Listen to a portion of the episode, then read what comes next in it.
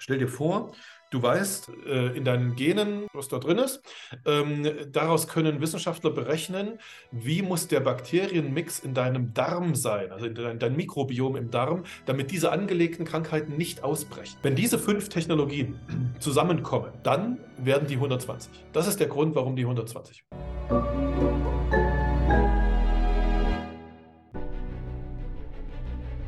Willkommen bei dem Podcast von Die Köpfe der Genies. Mein Name ist Maxim Mankewitsch und in diesem Podcast lassen wir die größten Genies aus dem Grabau verstehen und präsentieren dir das spannende Erfolgswissen der Neuzeit.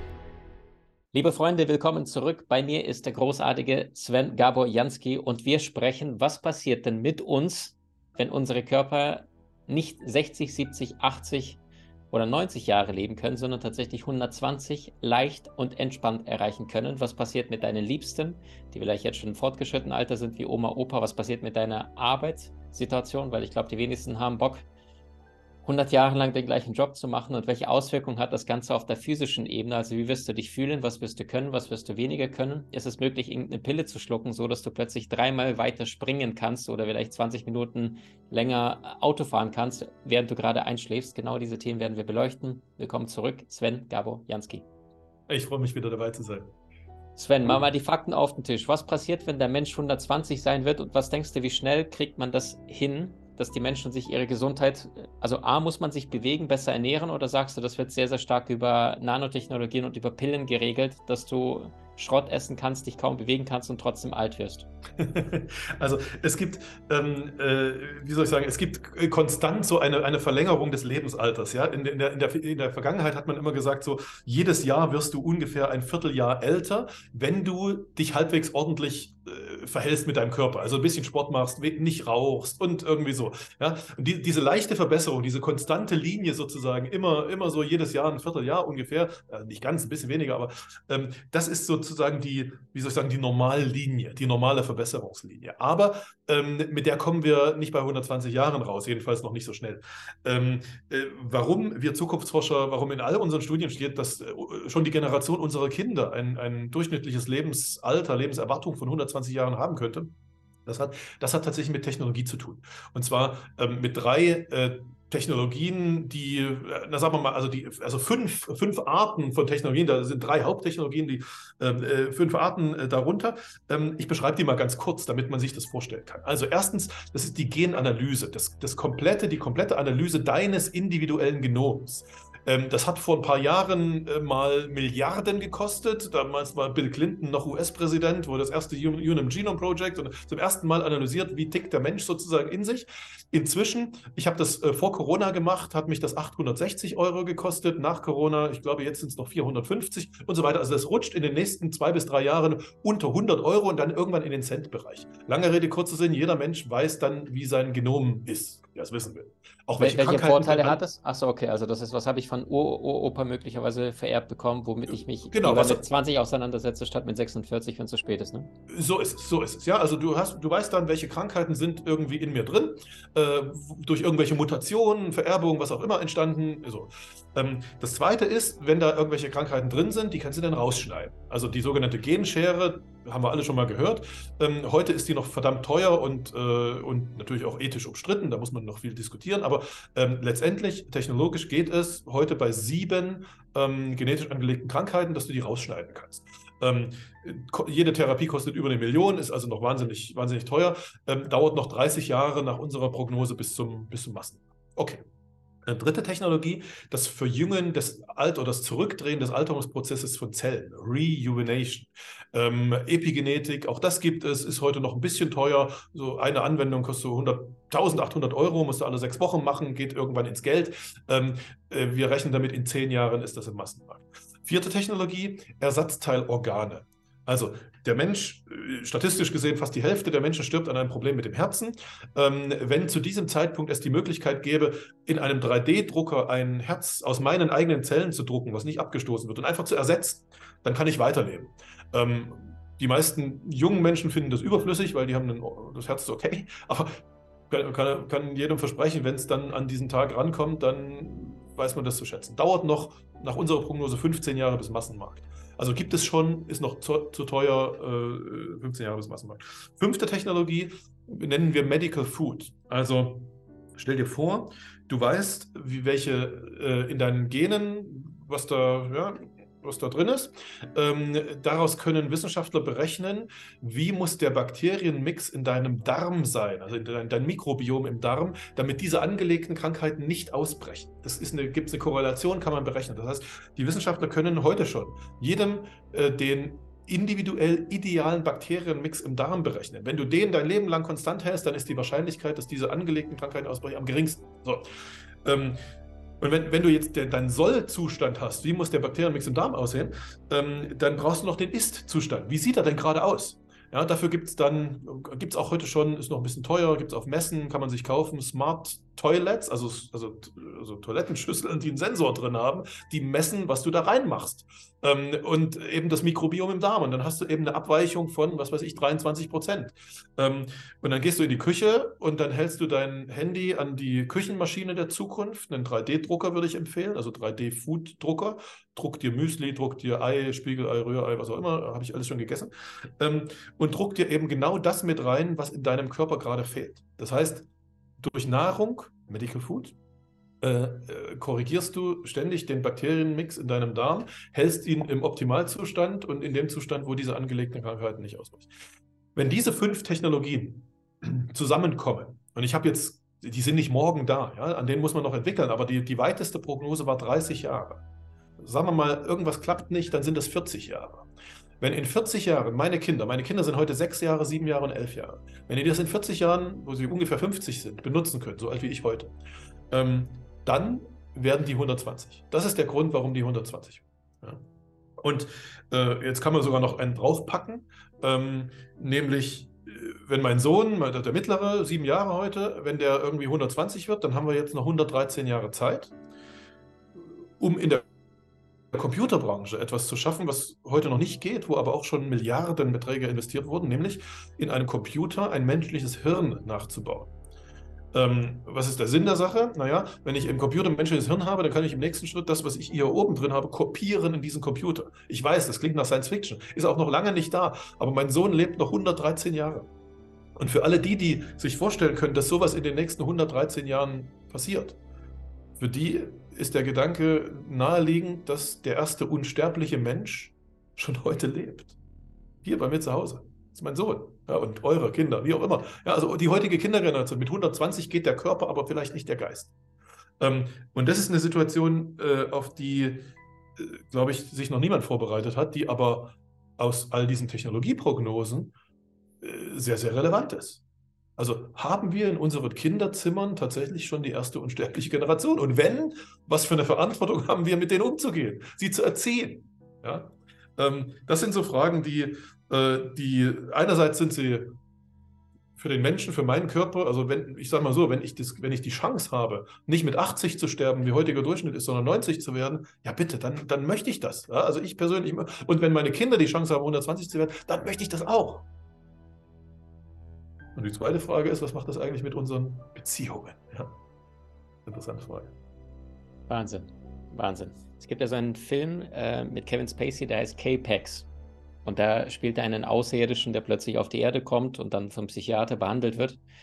Ich liebe den Film ja total und dann stellt Psychiater, gespielt von Jeff Bridges, immer wieder die Frage so, also der hält ihn für einen Irren, aber der weiß es nicht genau. Und die Antworten sind aber laserscharf und der kommt von einem höheren Bewusstsein, ein Alien und äh, sagt, da wo ich bin in Capex, da gibt es nicht dieses, dieses klassische, wie ihr hier auf der Erde habt, äh, Beziehungen und, und du musst mir, ich dir, sondern da kann jeder mit jedem Nachmittag verbringen und also es ist sehr frei, es ist nicht mehr müssen, sondern es ist sehr, jede Seele, jedes Individuum hat die Freiheit der Entfaltung. Und ja. vielleicht, du sagst es ja richtig, wohin führt es uns, wenn die Menschen sich plötzlich damit auseinandersetzen müssen, ich kann ja ewig leben, dann würde es ja bedeuten, dieses größer, schneller, weiter, ich, ich, ich, mehr, mehr, mehr, wird nicht funktionieren. Und wir müssen das von Anfang an in den Schulen lernen und weg vom kapitalistischen System, sondern hin zu gut für dich, gut für alle. Also da auch diese ethische Frage, ne, die äh, die Zukunftsforscher wahrscheinlich auch bewegen muss und Absolut. nicht die Technologie, die uns dann zu Sklaven, ne, Menschen macht, weil die KI mit Sicherheit uns irgendwann dann, ich glaube, Elon Musk sagt ja auch sowas ähnliches, ne? Eine der größten Gefahren auf der Erde, dass die KI zu schnell sich entwickelt und der Mensch das dann denn entgleitet und wir dann diese Filme haben, die einige vielleicht noch aus Hollywood kennen, vor 10, 20 Jahren noch, die Technologie den Menschen vielleicht auch ja, übernimmt und, und wir dann Sklaven von dem technologischen so, Wert. So ist es. Und, und, die, und äh, interessant ist auch die Antwort, die Elon Musk gibt, obwohl der, der ganz immer dazu sagt, er weiß es auch nicht. Ja? Aber er, er, hat, eine, er hat einen Guess, einen Educated Guess. Äh, und sein Educated Guess ist, dass wir, die, dass wir diese, ähm, diese diesen Kampf zwischen Mensch und Maschine, also Mensch und KI, der da in Apokalypsefilmen sozusagen schon sichtbar ist, aber dass wir den Kampf verhindern können, möglicherweise, wenn wir Menschen uns mit dieser KI verbinden. Äh, das ist der Grund, warum der vielleicht weiß, wissen das die, die, äh, deine, deine Zuhörerinnen und Zuhörer, äh, warum Neuralink, also die Elon Musk-Firma entstanden ist, die an dieser BCI, Brain-Computer Interface, ja, also, also eine Schnittstelle zwischen Hirn und Computer forscht, ähm, weil er sagt, wenn wir dieser KI sozusagen Menschlichkeit mitgeben können, dann geht das nur dadurch, dass wir uns mit der verbinden. Wir werden das ihr nicht einprogrammieren können, weil, weil wie, wie, programmierst du Menschlichkeit? Das geht also da, da kann die Menschheit sich schon nicht einigen, was Menschlichkeit ist und dann kannst du es auch nicht programmieren und Maschine kann es nicht verstehen. Also musst du dich mit denen, mit denen verbinden. Und das ist natürlich eine, das ist, klingt, das ist Science Fiction, das klingt nach Science Fiction, aber Science Fiction, äh, wenn ich es richtig weiß, äh, also in dieser BCIs sind schon 2,8 Milliarden Euro investiert. Ja, und wir haben noch 113 Jahre, die mein Sohn lebt. Also ist, ich halte das für nicht gering, die Wahrscheinlichkeit, dass mein Sohn das absolut erlebt. Natürlich.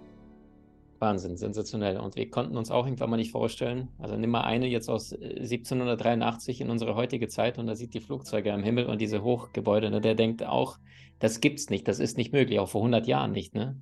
Die ja. Gebrüder Wright irgendwann dann 19, das, äh, ja, knapp, knapp irgendwas über 100 Jahre, ne? Das erste Prototyp eines Flugzeugs 35 Meter geflogen ist, ich glaube, für 12 Sekunden in der Luft, das war ja nicht denkbar vorher, ist es Realität. Du setzt dich heute mit 400 anderen in Airbus und bist zwölf Stunden später an einem Ort, wofür du früher vielleicht äh, nie hingekommen wärst oder wahrscheinlich sechs Monate Reise gebraucht hättest, ne, mit Richtig. Dschungel und allem. Und das gilt, das gilt übrigens nicht nur für verrückte Technologie, also so für kalte Technologie, ja, was man so immer sagt, sondern das gilt auch für den menschlichen Körper. Ich zeige bei meinen Vorträgen, die ich halte, immer immer so eine Grafik, so, so, eine, so eine Grafik der letzten 200 Jahre, ähm, wo die, die menschliche Lebenserwartung, also die menschliche Gesundheit gemessen an der Lebenserwartung dargestellt wird.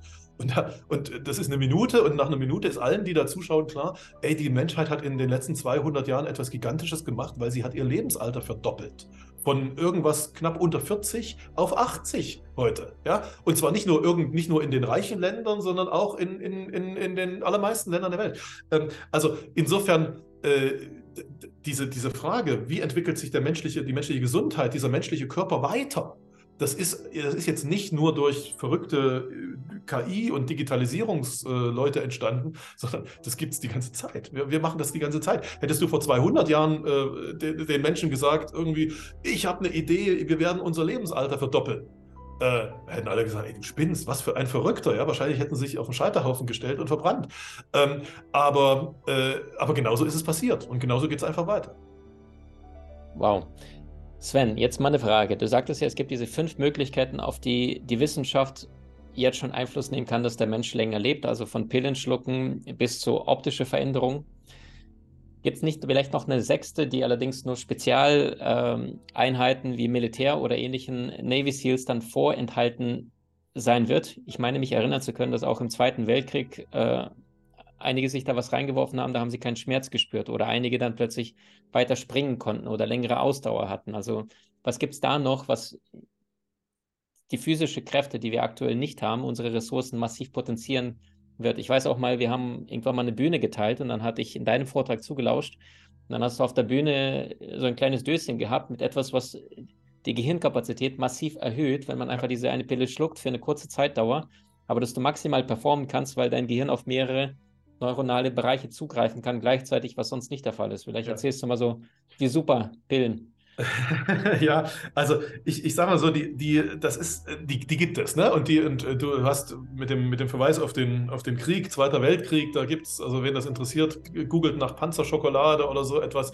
Ja, ähm, das, das ist alles, das sind, das sind Wirkstoffe, ähm, ganz viel auf, äh, auf also heute sagen wir Ritalin dazu, ja, ähm, das sind halt Wirkstoffe, die sind natürlich umstritten. Also logischerweise, alles, was, was dich aus der, aus der Norm heraushebt, ist umstritten und tatsächlich sind die Nebenwirkungen auch nicht, muss man auch sagen, nicht, nicht, äh, nicht deutlich erforscht und nicht dokumentiert und so weiter. Aber, aber selbstverständlich, ähm, äh, unser Körper lebt von Biochemie und, und, selbstverständlich gibt es, gibt es Wirkstoffe, die, die du in deinen Körper reingibst und dann äh, dann, äh, dann, dann verbessern sie entweder deine, deine körperliche Fähigkeiten oder deine geistigen Fähigkeiten oder dein, ja, dein, dein Hirn.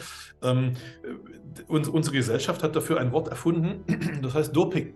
Ähm, äh, nun, Doping ist jetzt, also natürlich ein schlecht, negativ behaftetes Wort, ja, ist klar, aber äh, letztendlich sagt Doping nichts anderes als, ähm, den, die, die Biochemie des Körpers so zu verändern, dass du, äh, dass du eine höhere Leistungsfähigkeit hast. Ähm, und solange du dich im Wettkampf befindest, also jetzt im Sportwettkampf oder in was auch immer, im Schachwettkampf, keine Ahnung, ähm, äh, solange ist das natürlich möglicherweise verwerflich. Also solange kann die Gesellschaft sich darauf verständigen, nee, das wollen wir nicht, ähm, äh, weil wir wollen, wir wollen, dass der Körper gewinnt, der aus seiner aus seiner natürlichen Mutation heraus äh, schon diese bessere Biochemie oder die bessere geeignete Biochemie hat. Aber eigentlich ist es unfair, weil es kann ja der andere kann ja nichts dafür, dass er irgendwie aus seiner natürlichen Mutation heraus nicht diese Biochemie hat. Also ist die ist möglicherweise auch eine Argumentation, äh, ähm, die man sich überlegen sollte. Ist es nicht also wie, wieso sollte ich einem Kind, was sagen wir mal Kind, Matheunterricht, dritte Klasse, ähm, äh, einer schreibt immer Einsen, der andere schreibt immer Fünfen.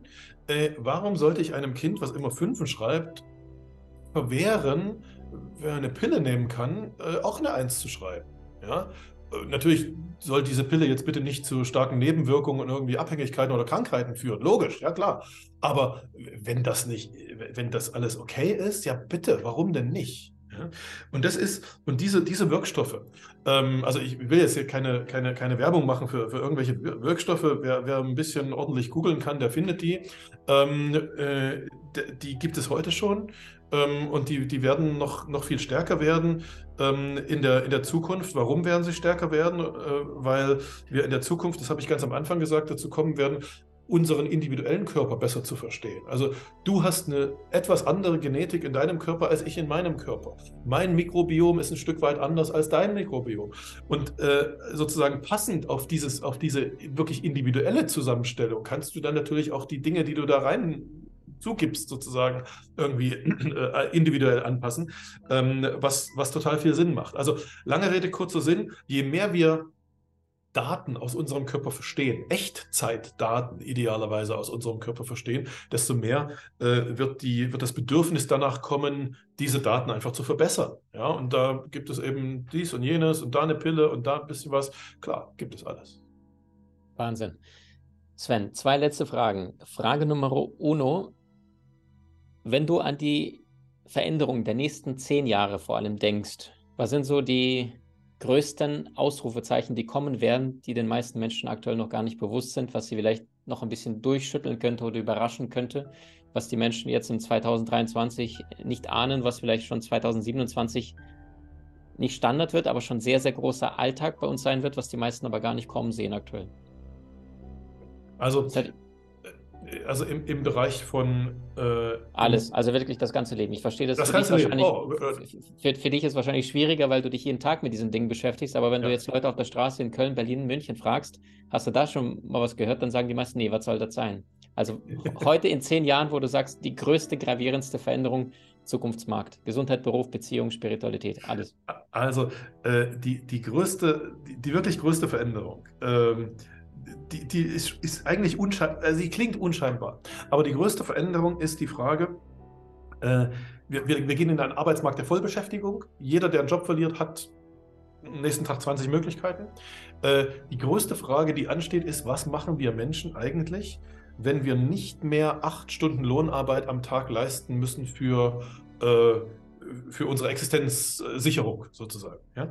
Ähm, haben wir, kriegen wir es hin, äh, uns uns Tage, äh, äh, erfüllte Tage, kreative Tage und so weiter vorzustellen, die nicht mehr im Zentrum acht Stunden Lohnarbeit haben. Das ist, die, das ist für die nächsten zehn, wahrscheinlich sogar 20 äh, Jahre ähm, die, die größte Fragestellung, die die Menschheit zu lösen hat. Und die ist, die ist natürlich zu lösen. Das ist jetzt, also die Menschheit ist ja nicht für acht Stunden Lohnarbeit am Tag geboren. Das ist ja ganz klar. Ähm, aber, aber die meisten, wir sind alle, wir, die meisten von uns sind so sozialisiert, ja, dass sich alles um diese, um diesen Kern der Arbeit, äh, der Arbeit herumdreht. Das wird irgendwann nicht mehr nötig sein, sein müssen. Ähm, das ist wirklich eine, eine echte spürbare Veränderung. Ähm, die zweite spürbare Veränderung ist, dass unsere Eltern äh, später sterben werden. Ähm, also, und das ist, das ist was Gutes, ja. Das ist, klingt jetzt nicht, das klingt, um Gottes Willen, das ist was Gutes. Ähm, wir werden uns daran gewöhnen, dass Menschen über 100 Jahre alt werden. Schon heute verschickt übrigens der Bundespräsident äh, keine Glückwunschkarte mehr, wenn du deinen 100. Geburtstag erreicht, es einfach zu viele geworden sind, ja. Ähm, und, äh, und, und wenn das so weitergeht in, in der Generation unserer Kinder, ähm, werden wir uns darüber unterhalten müssen. Ich habe ja vorhin gesagt, 120 Jahre und dann möglichst, möglicherweise digital weiter. Wie gehen wir eigentlich mit wie soll ich das sagen? Wie gehen wir eigentlich mit, mit dem um, mit den Phänomenen um, die wir, die wir bisher in den Bereich von Schicksal, von Leid, von Unfall und so weiter gesteckt haben. Also Bereiche, wo wir gesagt haben, ey, da kann ich nichts dafür, das ist einfach über mich gekommen.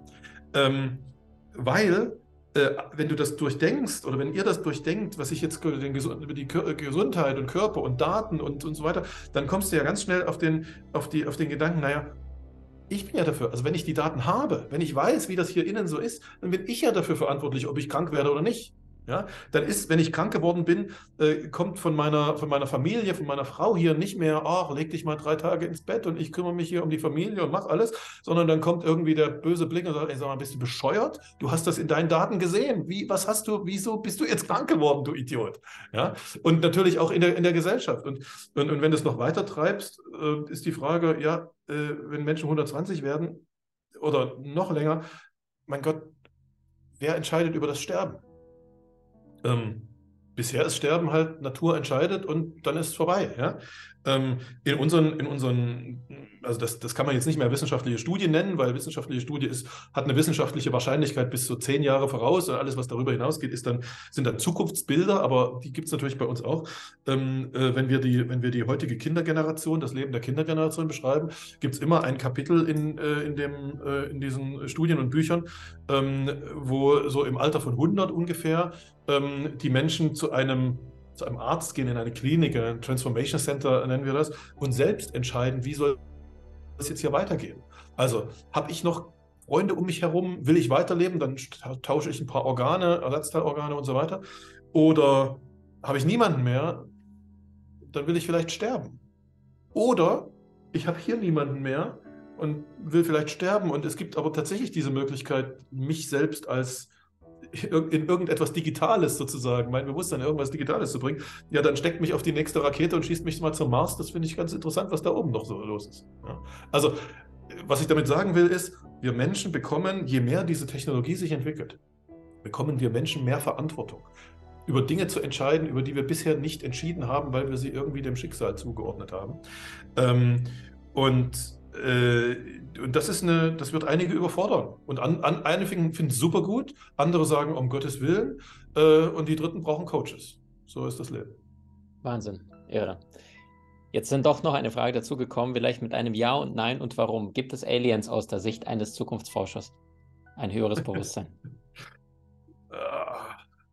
ähm, nein, weil sie hätten uns entdecken müssen. Ähm, sie hätten, also nicht wir hätten sie entdecken müssen. Wir sind nicht, nicht, äh, nicht entwickelt genug, um, um sie zu entdecken. Äh, aber, aber sie hätten uns entdecken müssen und es hätte eine Logik gegeben, dass sie sich bei uns, äh, wie soll ich sagen, zu erkennen gegeben hätten. Ähm, aber mit aller Vorsicht, ja, wir, wir sind keine Alienforscher.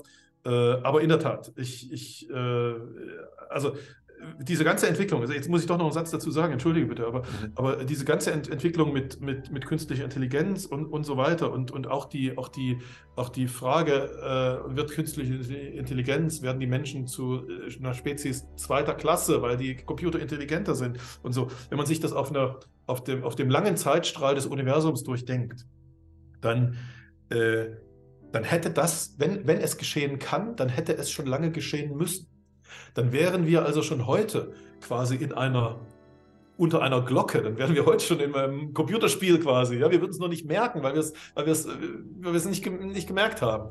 Ähm, könnt, ist, theoretisch ist das alles denkbar. Äh, rein praktisch, und das ist das, worauf der Wissenschaftler schaut, haben wir einfach noch keine Signale, keine Indizien, keine Signale, dass das wirklich so, so wäre.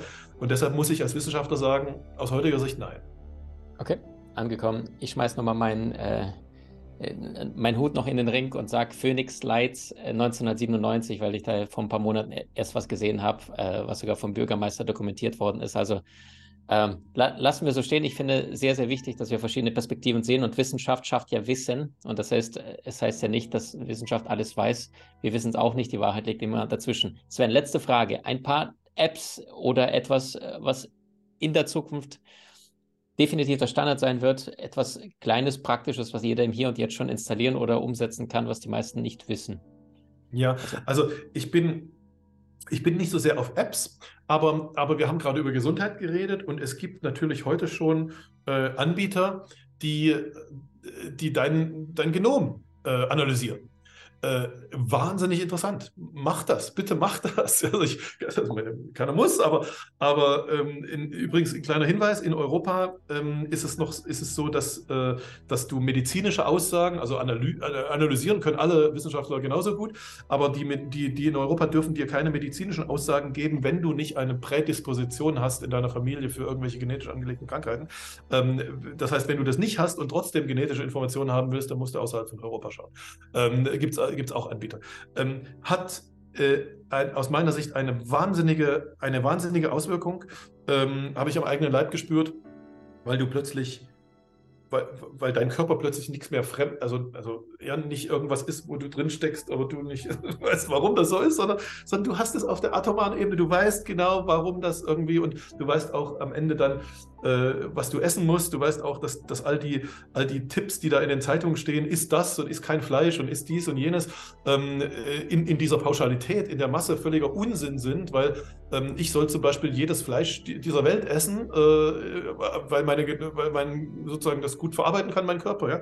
Ähm, ich darf aber keinerlei Getreide, also Getreideprodukte und so weiter und so weiter. Also du kriegst sozusagen ähm, das, was, was wir heute als, als Weisheit oder als vielleicht sogar als Wahrheit verstehen, was so in den, in den Medien so geschrieben wird, ähm, das kannst du auf deiner persönlichen Basis beurteilen und du kriegst sehr, sehr schnell äh, das, den Blick dafür, dass das weder was mit Wahrheit noch was mit Weisheit zu tun hat, was da geschrieben wird, ähm, sondern einfach nur ein augenblicklicher Stand von, von Betrachtung der Welt ist, der schnellstens überwunden werden sollte, weil er einfach viel zu dumm ist. Super schön sagt Sven Gabojanski. Dein wunderbares Buch 2030 verlinken wir außerhalb, wer da noch tiefer eintauchen äh, wollen würde. Und ähm, ja, die Frage wird sich wahrscheinlich sein in den nächsten Jahrzehnten, werden wir Sklaven der Technologie oder schaffen wir es, den Fortschritt, der nicht aufzuhalten ist, zu unserem Freund zu machen und äh, im gesundheitlichen Bereich, in Beziehungen, im Beruf, im Investments, also Hand in Hand mit der Zukunft äh, zu gehen. Und die Zukunft ist Technologie, damit äh, brauchen wir gar keine Diskussion starten. Die Frage ist nur äh, nicht, äh, ob sie kommen sollen wird, sondern in welcher Konstellation wir miteinander etwas erschaffen. Sven, ich danke dir für deine Zeit. Ich danke dir für deinen Pioniergeist. Ich glaube, du hast da einige Gänsehautmomente, nicht nur bei mir, sondern bei Zuhörern gesorgt, was da alles auf uns zukommt. Und wenn ich mir deinen Optimismus äh, und deine Bodenständigkeit anschaue, glaube ich tatsächlich, dass die Zukunft positiv sein darf und wird. Danke für deine Zeit. Hat großen Spaß gemacht. Vielen Dank euch. Danke. Nicht nur das Geld, sondern auch das Lernen hat einen Zinseszinseffekt. Je mehr du weißt, umso leichter und besser wird dein Leben. Profitiere noch heute von über 20 inhaltsreichen Online-Kursen aus unserer Genieakademie unter www.maximankiewicz.com.